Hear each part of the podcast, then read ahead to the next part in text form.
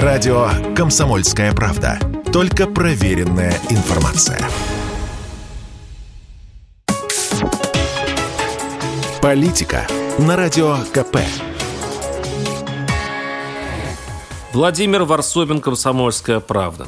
Если бы кто-нибудь лет 10 назад мне сказал, что я буду вести эфир на радио, и его тема будет, какую экономическую прибыль Россия может получить с присоединенных украинских территорий, ну, я бы покрутил пальцем у виска.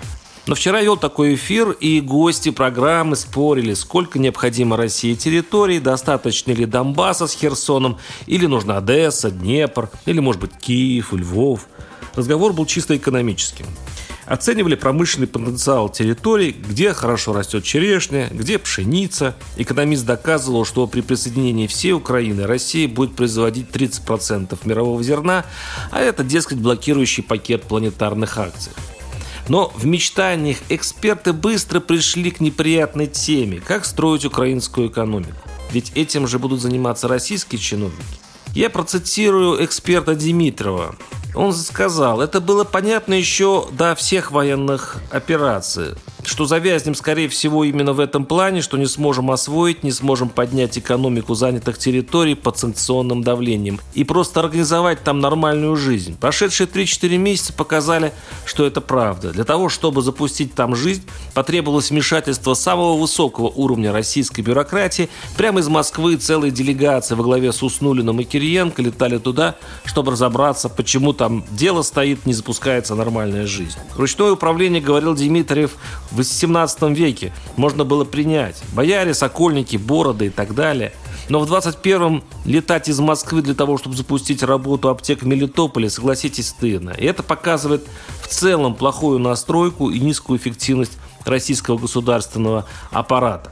Когда речь идет о новых территориях, нужно что-то интегрировать, что-то перезапустить, какую-то проявить инициативу, творческую работу, тогда уже во всей красе проявляются негативные стороны российского управления. Конец цитаты. Да, это, конечно, экзамен для российской власти, ведь взять город, закатать противника в асфальт – одно, а вот возродить жизнь – другое. Впрочем, есть русский метод, которым обычно решаются подобные проблемы. Он сработал в Чечне и в Крыму. Москва просто заливала деньгами проблему, надеясь, что хоть что-то из мегатон золота, рухнувшего на бедную землю, принесет пользу. И это срабатывало. Чечня блестит как конфетка, миллиарды сделали свое нехитрое дело, вырос шикарный Грозный, и прекрасные виллы усеяли Кавказские горы. Крым тоже преобразился, аэропорт, дороги, развязки, другие инфраструктурные проекты. Только вот никакой прибыли эти территории и не думают производить. Они глубоко дотационны а уровень жизни населения там один из самых низких в стране.